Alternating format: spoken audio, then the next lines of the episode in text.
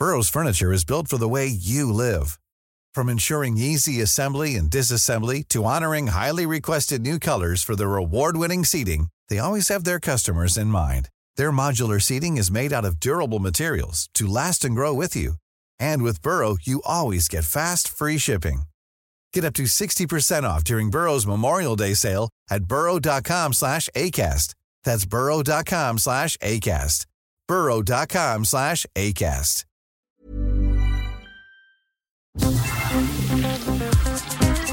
Eilmeldung. Der Newsflash mit Ari Gosch und Claudia Jakobshagen. Wenn die Bürgerversicherung nicht kommt, äh, und ich würde sagen, die kommt nicht, müssen wir das viele Geld im deutschen Gesundheitssystem zumindest mal klüger einsetzen. ne? Digitalisieren endlich. Digitalisieren statt mehr PflegerInnen? Mehr Geburtskliniken und bessere Arbeitsbedingungen? Das meint offenbar Staatskomiker Oliver Welke im ZDF. Das Fachmagazin CT dagegen? Unter Jens Spahn sind in der telematischen Infrastruktur nicht nur besonders enge Termine gesetzt, sondern auch Dinge vorangetrieben worden, die primär der Gesundheitswirtschaft nutzten. Und damit sind wir schon bei der Hauptfrage. Kann sich in Deutschland wirklich etwas grundsätzlich ändern? Im Zentrum des real existierenden Kapitalismus geht es eben nicht vorrangig um die Gesundheit der Bürgerinnen, sondern um Gewinne für private Kliniken und Pflegedienste. Nicht um Bildung, sondern möglichst gute Chancen für die Belagen der Gutverdienenden, nicht um Energiesicherheit für Oma oder unseren Weimar-Korrespondenten. Vor einer Woche hat der Bundespräsident zur Lage der Nation gesprochen, von Krieg und Entbehrung und davon, dass der Staat die Armen nicht alleine lassen dürfe. Und er hat Wort gehalten. Schon am Montag klingelte es bei mir an der Tür. Guten Tag, Herr. Diesen Tommery, ich kaufe nichts. Guten Tag, Herr Diesen Tommery. Darf ich mich vorstellen? Wenn's denn sein muss. Ich bin's. Der Staat. Oje. Was wollen Sie von mir? Wir wollen Sie nicht alleine lassen. You never walk alone mit uns. Scheiße. Darf ich reinkommen? Wozu? Wir könnten together durch die Räume walken und die Heizkörper abstellen, den Kühlschrank runterdrehen, die Dusche versiegeln. Die Heizungen sind aus, wir haben 25 Grad. Aber der Kühlschrank. Der Kühlschrank steht auf der Einstellung englisches Bier und geduscht habe ich das letzte Mal vor dem letzten deutschen Krieg. Welchen? Suchen Sie sich einen aus. Jugoslawien, Afghanistan, Mali. Warum denn so schnippisch? Wir wollen Sie doch nur retten. Wovor? Der Bundeswehr? Vor der Inflation. Ach. Und der CDU? Nein. Die will den Armen nicht helfen, wir schon. Indem sie mir die Heizung runterdrehen. Genau. Wenn sie wenig Gas verbrauchen, kriegen sie eine Prämie. Und wenn ich dabei erfriere, bekommen sie einen Gedenksarg mit Wärmedämmung. Wissen Sie, was Sie mich können? Ja. Woher? Sie sind nicht der Erste, den wir besuchen. The Week. Das Schönste der Woche mit Pierre Diesen Tomori. Jeden Samstag neu in der Tageszeitung Junge Welt und auf Podcast 1. Im Zentrum des real existierenden Kapitalismus geht es vor allem um Energiesicherheit für Konzerne, die Gas zu Plastik machen und mit beispielsweise Billig-Surfboard-Teilen die Meere verseuchen.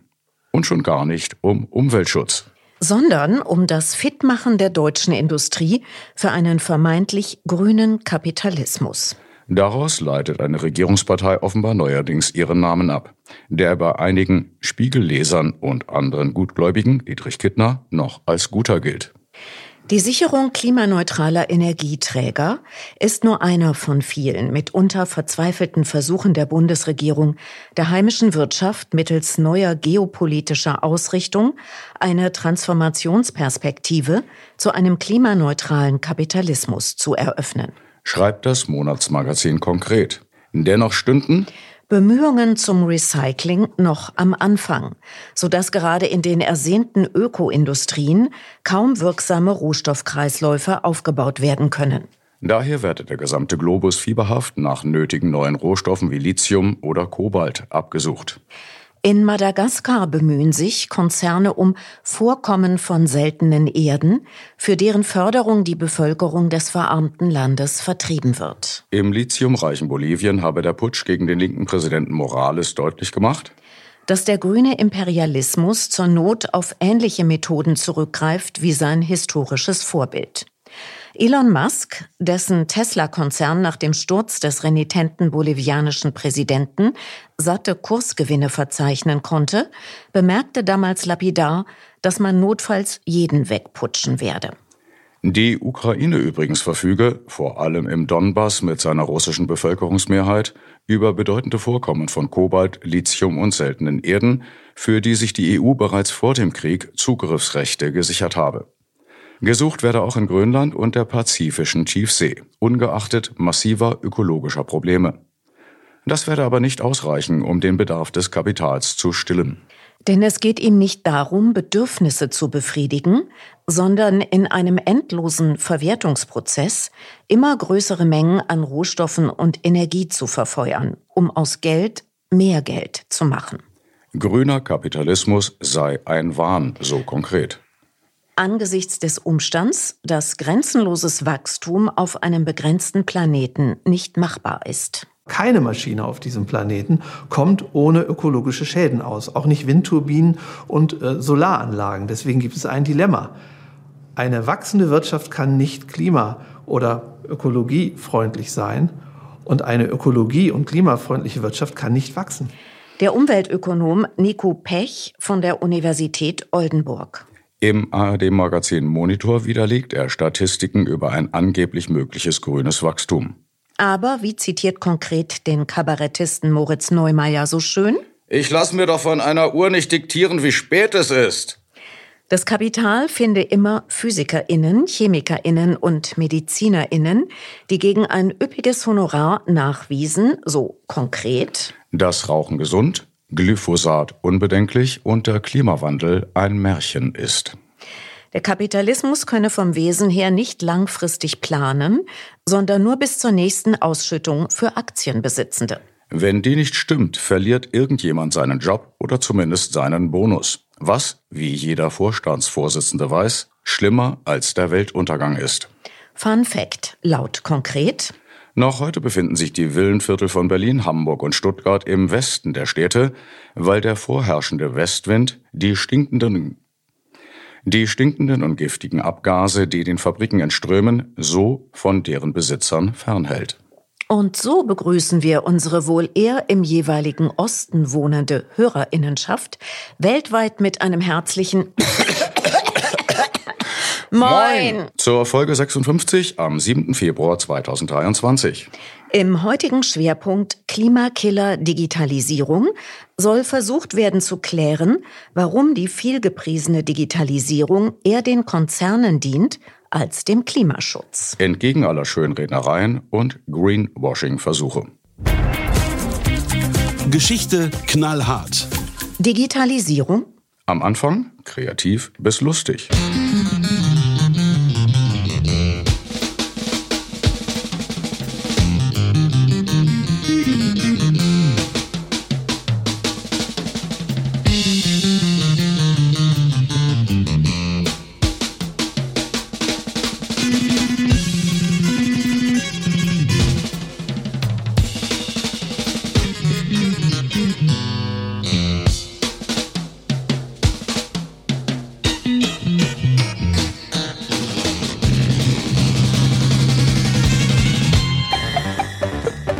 Nicht so lustig, digitale Flipper, die sich nicht mehr ruckeln ließen.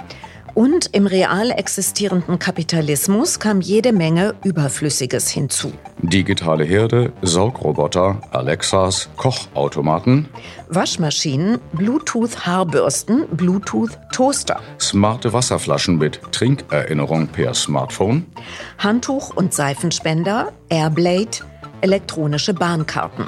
Autoelektronik, Taxivermittlung, digitalisierte Ärztinnenpraxen, elektronische Kassen, virtuelle Stadtpläne ohne Himmelsrichtungen und und und und und und und und und. Newsflash aktuell. Die Internationale Energieagentur fordert laut ZDF mehr Tempo bei der Energiewende, da der globale Kohlendioxidausstoß bei der Energieerzeugung auf einem Rekordniveau verharrt. Die weltweiten energiebedingten CO2-Emissionen seien 2022 um 0,9 Prozent oder 321 Millionen Tonnen gestiegen. Sie hätten einen Höchststand von über 36,8 Milliarden Tonnen erreicht. Deutschland könnte schon bis 2030 eine bezahlbare Energieversorgung aus 100 Prozent erneuerbaren Energien bereitstellen, so die Energy Watch Group. Der Windkraftausbau im Süden spiele dabei eine entscheidende Rolle. Dazu müsse aber der Ausbau zum Teil 20 Mal schneller geschehen. Jährlich rund 730 Milliarden Kilowattstunden verbraucht das weltweite Internet und Cloud Computing, so umdex.de. Das entspreche 150 Prozent des gesamten jährlichen deutschen Stromverbrauchs. Noch nicht einmal eingerechnet seien die 130 Milliarden, die aktuell durch Schürfungen und Transaktionen von Kryptowährungen anfallen. Klettern, Rennen, Basteln, Malen, Singen. Vor allem in den ersten Lebensjahren lernen Kinder mit allen Sinnen ihren Körper zu einem Instrument zu formen, mit dem sie ihr weiteres Leben selbstständig meistern können. So zitiert das ZDF den Berufsverband Kinder- und Jugendärzte. Deswegen hätten Smartphones und Tablets im Kinderzimmer nichts zu suchen. Diese behinderten ein gesundes Aufwachsen. Prima Klima. Ralf Hintemann forscht am Borderstep-Institut zu Nachhaltigkeitsprozessen in der Digitalisierung und erklärt im Deutschlandfunk. Insgesamt kann man sagen, wenn man sich alle Studien anschaut, dass wir davon ausgehen können, dass das Internet ungefähr zweieinhalb bis drei Prozent der weltweiten CO2-Emissionen erzeugt. Das sei etwas mehr als die Emissionen von Deutschland. Laut Öko-Institut Berlin sind es bereits vier Prozent. Pessimistische Schätzungen gingen davon aus, dass vielleicht in 10 bis 20 Jahren 50 Prozent des weltweiten Stromverbrauchs durch Informationstechnik verursacht wird, so der Deutschlandfunk.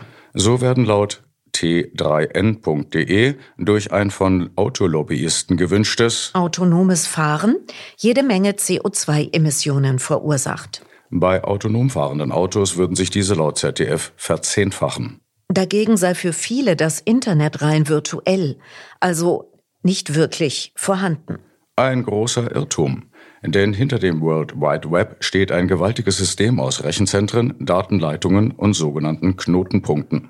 Und dieses System habe enormen Hunger auf Energie. Im Jahr werden für das Web laut digitalmagazin.de etwa 440 Millionen Tonnen Öleinheiten verbraucht. Ganz Japan verbrauche in einem Jahr 445 Millionen Tonnen. Alle zwei bis drei Jahre verdoppeln sich die internetgestützten Dienstleistungen, so das ZDF. Homeoffice, Industrie 4.0, TV und Serienstreaming bis hin zum autonomen Fahren und auch nur einfache Klicks bei den Suchmaschinen. Allerdings milliardenfach ausgeführt, überall auf der Welt.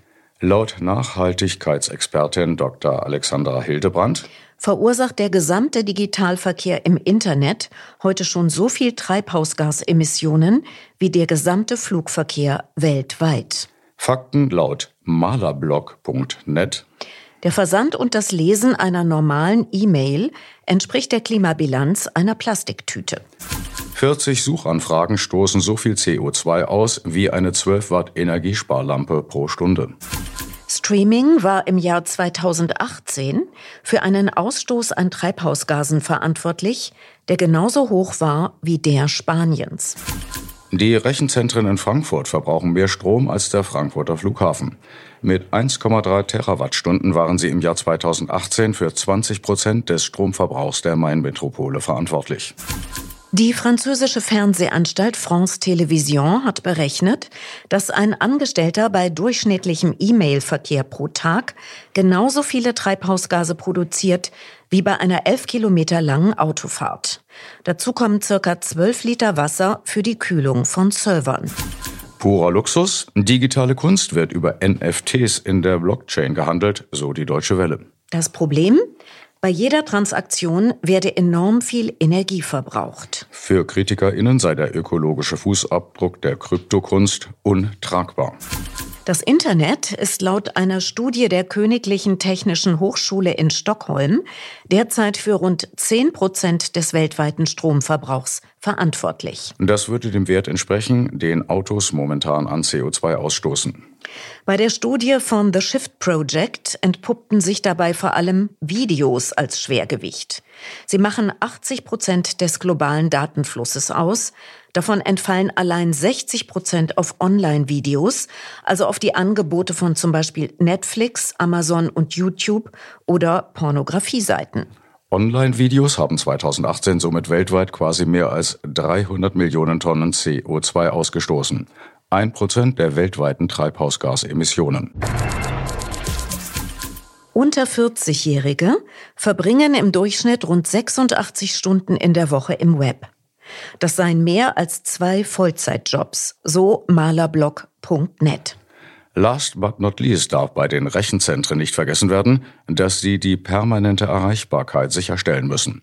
Das heißt, ein Stromausfall darf zu keinem Supergau führen. Daher kommen Notstromaggregate zum Einsatz, um die Stromzufuhr sicherzustellen. Während bei kurzen Ausfällen Batteriespeicher die erforderliche Energie liefern, werden längere Ausfallzeiten mit dieselbetriebenen Generatoren überbrückt. Doch diese kommen nicht nur bei Stromausfällen zum Einsatz. Deren Funktionstüchtigkeit muss bei regelmäßigen Probeläufen überprüft und sichergestellt werden. Hohe Schornsteine an den Gebäuden zeugten von den abzuleitenden Dieselabgasen. Laut der Uni Zürich verursachen digitale Produkte und Dienstleistungen gesamtgesellschaftlich betrachtet mehr Emissionen, als sie einsparen. Ursächlich dafür sind vor allem die Rebound-Effekte.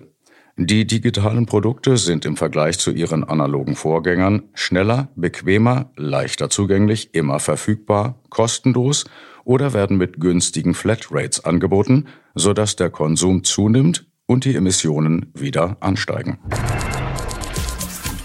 Wirtschaftswissenschaftler Tillmann Santarius in der Zeit. Es sind nicht die Textnachrichten, die das Datenwachstum in die Höhe treiben, aber die Unterhaltungsmedien.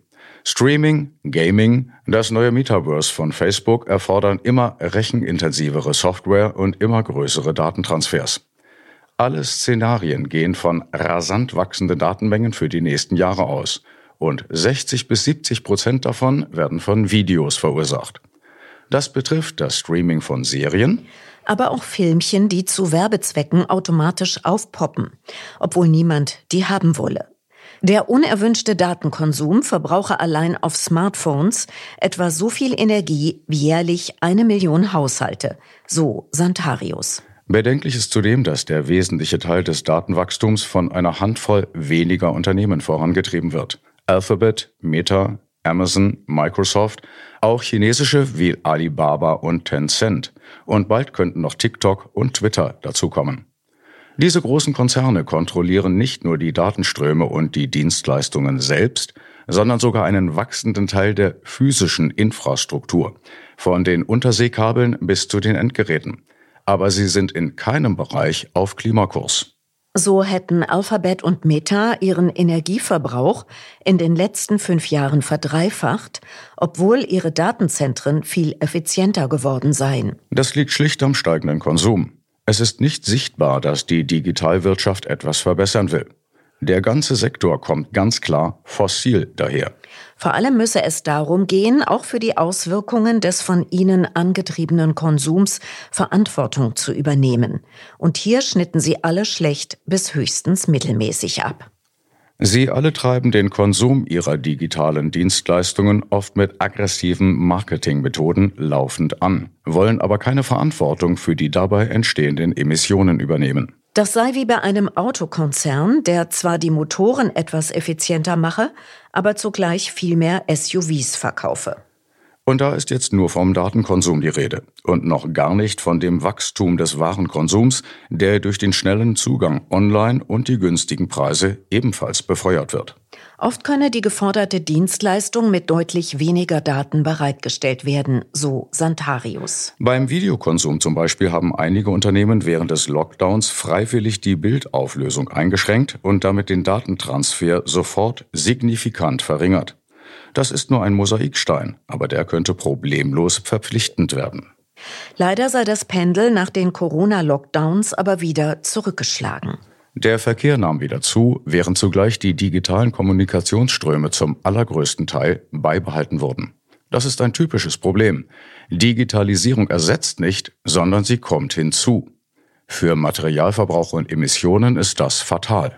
Eine Opposition gebe es durchaus. Im Zentrum die Bewegung Bits und Bäume mit digitalpolitischen NGOs wie dem Chaos Computer Club und etlichen Umweltverbänden. Zum Beispiel ein Freiburger Mobilfunkanbieter. WeTel versucht nicht nur seine eigenen Aktivitäten klimaneutral zu halten. Wer mit diesem Start-up einen Vertrag abschließt, fördert damit auch Windparks und Photovoltaikanlagen. Ein ganz kleiner Laden, aber so etwas übt Druck auf die Großen aus und müsste viel stärker unterstützt werden. Der Bayerische Rundfunk berichtet, wenn man ein zehn Minuten langes Video streamt, dann ist der Stromverbrauch um ein Vielfaches höher als der Stromverbrauch des Smartphones, das er lädt. Schätzungen zufolge 1500 Mal so groß. In anderen Worten, 10 Minuten Videoschauen verbraucht so viel Strom, als würden wir das Smartphone 10 Tage am Stück laufen lassen. Und das ZDF? Wenn 10 Millionen Menschen einen Film im Fernsehen schauen, löst das nur eine einzige Ausstrahlung aus.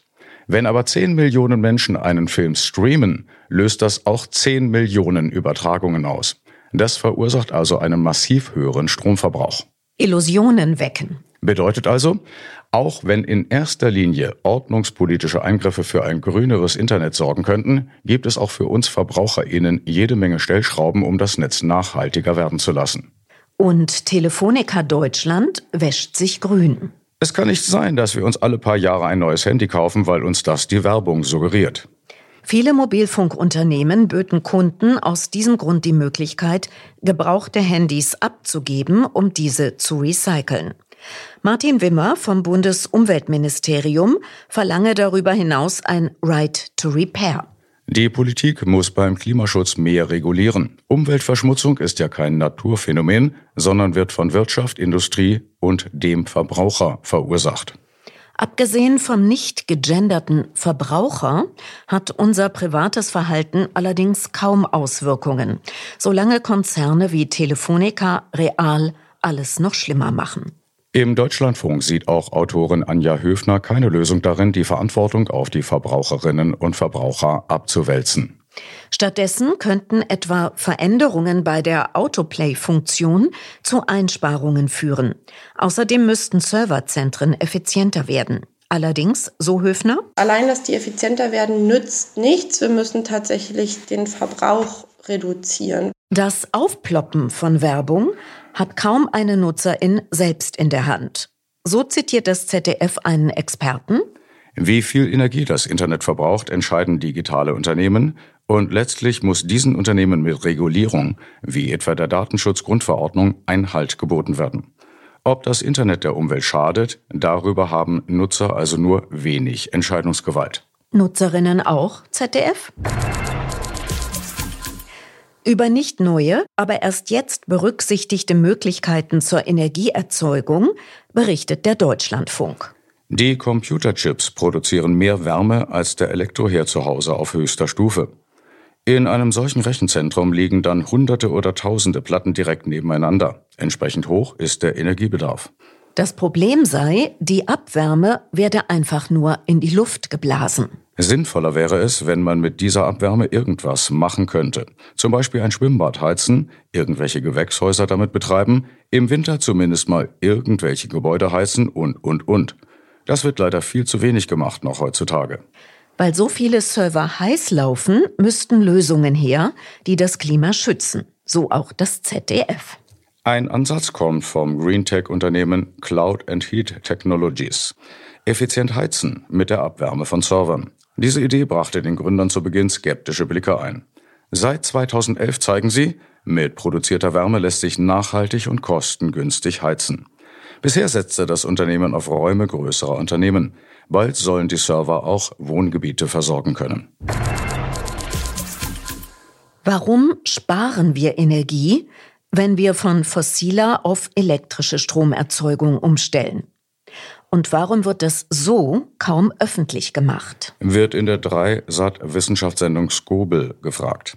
Professor Maximilian Fichtner erklärt, wenn vor allem die Bereiche Wohnen und Verkehr elektrifiziert würden, dann senke der Energieverbrauch um über 50 Prozent. Wenn Sie jetzt alle 48 Millionen ähm, Pkw umstellen wollen auf ähm, batterieelektrisch, also vollelektrisch, dann brauchen Sie dafür eine zusätzliche elektrische Energiemenge in der Höhe von 130 bis 150 Terawattstunden pro Jahr.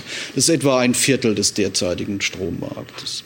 Aber gleichzeitig sparen wir äh, die fossilen Kraftstoffe ein und das sind 550 Terawattstunden pro Jahr. Das ist also ein gigantischer Energieeinspareffekt, über den wir komischerweise nicht reden. Es ist also von wissenschaftlicher Seite vieles längst klar. Die Frage ist, welche politischen Kräfte diese Erkenntnisse versuchen werden umzusetzen. Gegen den profitgetriebenen Willen großer Teile der Industrie, die ihre bereits hergestellten oder auch nur geplanten giftigen Produkte noch möglichst lange verkaufen wollen. National nicht egal. Das Fraunhofer Institut Freiburg erprobt laut ZDF mit LandwirtInnen, wie Stromerzeugung und gleichzeitig gute Ernten gelingen können.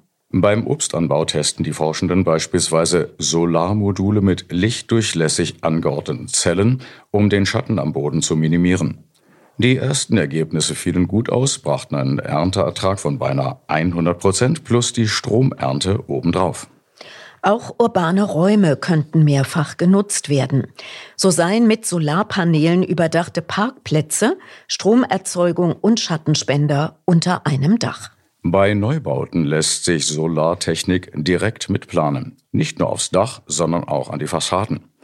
Mit bauwerksintegrierter Photovoltaik können auch große Bürogebäude ihren eigenen Energieverbrauch abdecken. Und für historische Gebäude, auf die bisher die schwarz-blauen Solarplatten aus ästhetischen Gründen nicht montiert wurden, stehe ebenfalls eine Lösung bereit. Dachziegel mit integrierten Solarzellen. Und auch das bietet Potenzial. Baggerseen mit schwimmender Photovoltaik. Und wie wird Strom aus Wind und Sonne gespeichert? Für Zeiten, wenn die Sonne nicht scheint und die Windräder bei Flaute stillstehen, fragt Arte. Was bei Stauenseen und Wasserkraft noch möglich ist, wird bei Wind und Sonne schwierig, denn sie liefern ihre Kraft nicht immer dann, wenn man sie braucht. Energiespeicher der Zukunft. Schwungräder aus Kohlefaser speichern Strom für Sekunden und halten so die Stromnetze stabil. Neuartige Osmosespeicher könnten direkt in Türme von Windrädern eingebaut werden. Superkondensatoren können in Millisekunden be- und entladen werden, ohne zu altern. Und in Chile speichern schon heute gigantische Tanks mit flüssigem Salz die Sonnenenergie für die Nacht. Über den Tellerrand. Im ZDF ein Überblick über den Abbau der wichtigsten Metalle für Digitalisierung und die dafür nötige weitere Elektrifizierung. Zudem verbrauche der Abbau des Leichtmetalls extrem viel Wasser. Sinkende Grundwasserspiegel machten die Landwirtschaft der indigenen Gemeinschaften an den Ufern der Salzseen unmöglich. Die Bauern, die sich zumeist von den Produkten ihrer Felder ernährten und einen Teil davon auf den Märkten verkauften, seien erbost. Ihr am anderen Ende der Welt sollt wissen, man produziert Lithium und opfert uns. Die Minenbesitzer verdienen Millionen und Abermillionen von Euros, aber sie opfern Menschen. So ist die Welt nun mal. Und es interessiert niemanden. So Kleinbauer Christian Espidola laut ZDF. Dennoch würden in der Atacama-Wüste immer neue Verdunstungsbecken gebaut. Bis 2025 solle die Lithiumproduktion vervierfacht werden. So würden wohl die Umweltschäden noch weiter zunehmen und sich Lebensbedingungen für die Menschen zunehmend verschlechtern. In der Demokratischen Republik Kongo wird Kobalt in schmalen Schächten gewonnen, die ohne Sicherung bis zu 45 Meter tief in die Erde gegraben werden.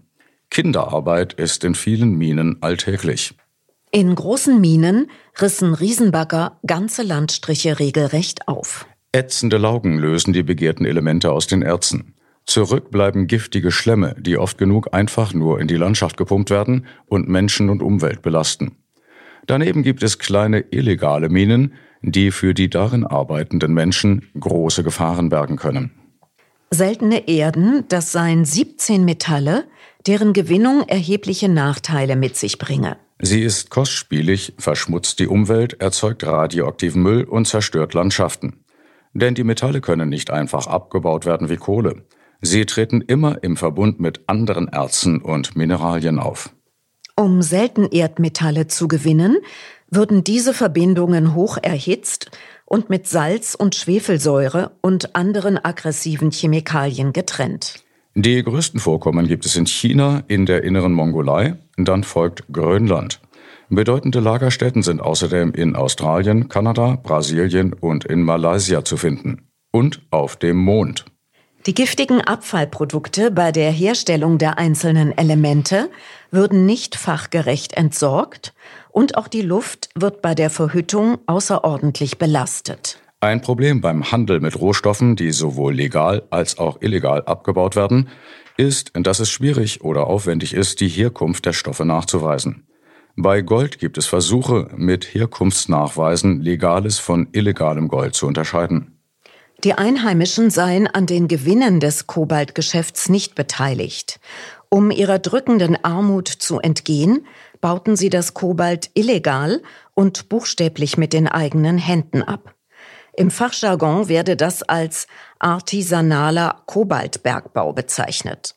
Dazu graben die Männer neben ihren Wohnhütten tiefe Stollen ins Erdreich, so das ZDF. Ohne Arbeitsschutzkleidung, nur mit einer Taschenlampe ausgerüstet, hangeln sie sich in die Tiefe. In den engen Gängen wird dann das Kobalterz aus dem Fels gekratzt. Dabei entstehen hochgiftige Stäube, die zu Lungenerkrankungen führen. Die in Säcken abgefüllten Brocken werden allein mit Muskelkraft nach oben gezogen. Ein risikoreiches Unterfangen. Und wegen der engen Schächte sei Kinderarbeit an der Tagesordnung. Inzwischen hat sich durch den illegalen Bergbau in den Dörfern ein instabiles Untertagelabyrinth gebildet. Finger weg von Wetter-Apps. Zu diesem Schluss kommt der aktuelle Android-App Performance Report von AVG. Die Facebook-App knabbere ordentlich an der Bandbreite und belege auch hier den Spitzenplatz. Auf Platz, weniger interessant für deutsche Nutzer, liegt Yahoo, Japan. Allerdings finden sich gleich vier Wetter-Apps in den Top 10. Sport. Elke Wittig mit einer Erinnerung, die ein Ausblick sein könnte. 2024 Männerfußball-Europameisterschaft, Frauen-EM 2025. Heute kein Gewitter. Was müssen die Zeiten, als Menschen sehnlichst auf ein Gewitter warteten und noch kein Internet hatten, beschwerlich gewesen sein? Rausgucken, nein, keine dunklen Wolken, so ein Mist, wie lange denn noch warten? Fünf Minuten oder vielleicht auch zehn. Lamentieren, dann wieder rausgucken, ach ja, da ganz hinten sieht es doch endlich so aus, als ob ein Gewitter heranzieht, andererseits vielleicht auch nicht.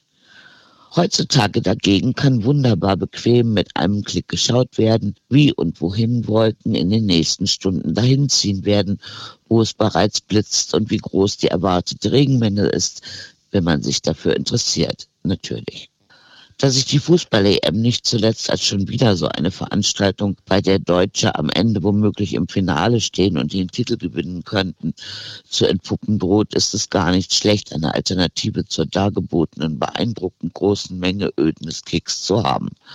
Zumal die deutsche Kommentatoria auch wieder verlässlich mit großem Geschrei und immenser Aufgeregtheit nervt, was man von simulierten Wolkenformationen nun wirklich nicht sagen kann. Und dann passiert es nämlich nichts. Trotz Warnung vor widrigem Wetter und hübsch kolorierten Gewitterwolkensimulationen bleibt das große Blitzen, Donnern und Regnen aus, weil, weiß man nicht genau, das Wetter vielleicht von Berlin falsch abgebogen ist oder beschlossen hat, dass es lieber noch ein, zwei Tage heiß sein soll. Ausgeschlossen werden kann es natürlich auch nicht, dass die Meteorologen sich geirrt haben oder Besseres zu tun hatten, wie zum Beispiel Fußball-EM zu gucken was allerdings nicht sehr wahrscheinlich ist. Danke, Elke.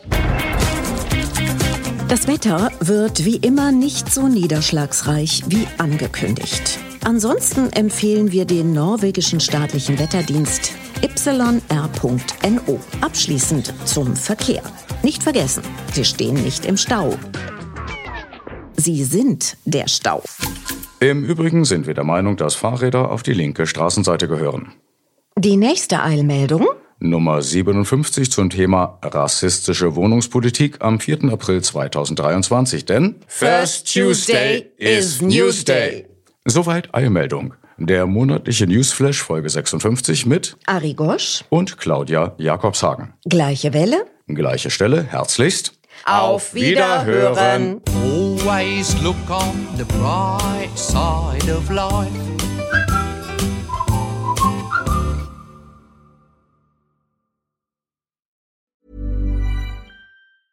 Even when we're on a budget, we still deserve nice things.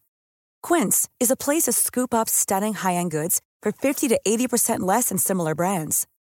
They have buttery soft cashmere sweaters starting at $50, luxurious Italian leather bags, and so much more. Plus, Quince only works with factories that use safe, ethical, and responsible manufacturing.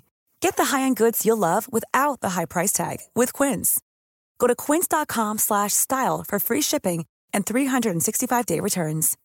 Hey, Drew Scott here, and I'm Jonathan Scott, reminding you that life's better with a home policy from American Family Insurance. They can help you get just the right protection at just the right price and help you save when you bundle home and auto. Kind of like Goldilocks and the Three Bears. It'll be just right for you. We love a custom build. American Family Insurance. Insure carefully, dream fearlessly. Get a quote and find an agent at amfam.com. Products not available in every state. Visit amfam.com to learn how discounts may apply to you. American Family Mutual Insurance Company SI and its operating company 6000 American Parkway, Madison, Wisconsin.